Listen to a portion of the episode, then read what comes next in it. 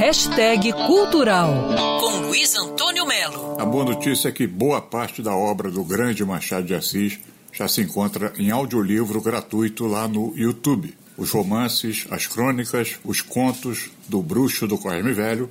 A gente pode curtir agora em leituras dramatizadas ou até em pequenas peças de rádio-teatro. Por exemplo, A Cartomante, um dos contos mais famosos do Machado, pode ser encontrado com Michael Tenfen lendo. Pois saiba que fui e que ela adivinhou o motivo da consulta antes mesmo que eu lhe dissesse o que era.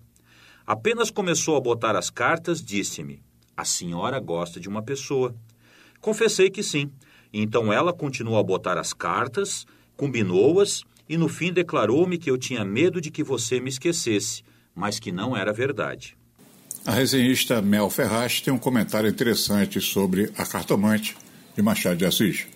A questão é que o conto ele começa com a seguinte frase: Hamlet observa Horácio que há mais coisas no céu e na terra do que sonha nossa filosofia. Ou seja, o conto começa citando uma tragédia de William Shakespeare, Hamlet.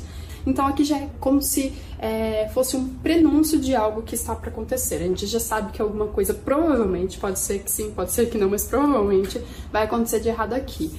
Pois é, do Machado de Assis em audiolivro com certeza tem Teoria do Medalhão, O Enfermeiro, Pai contra Mãe, Conto de Escola, Carta Perdida em uma Gaveta, Adão e Eva e por aí vai. Fundamental a gente entrar no YouTube e digitar audiolivro Machado de Assis. Luiz Antônio Melo para Band News FM. Quer ouvir essa coluna novamente? É só procurar nas plataformas de streaming de áudio.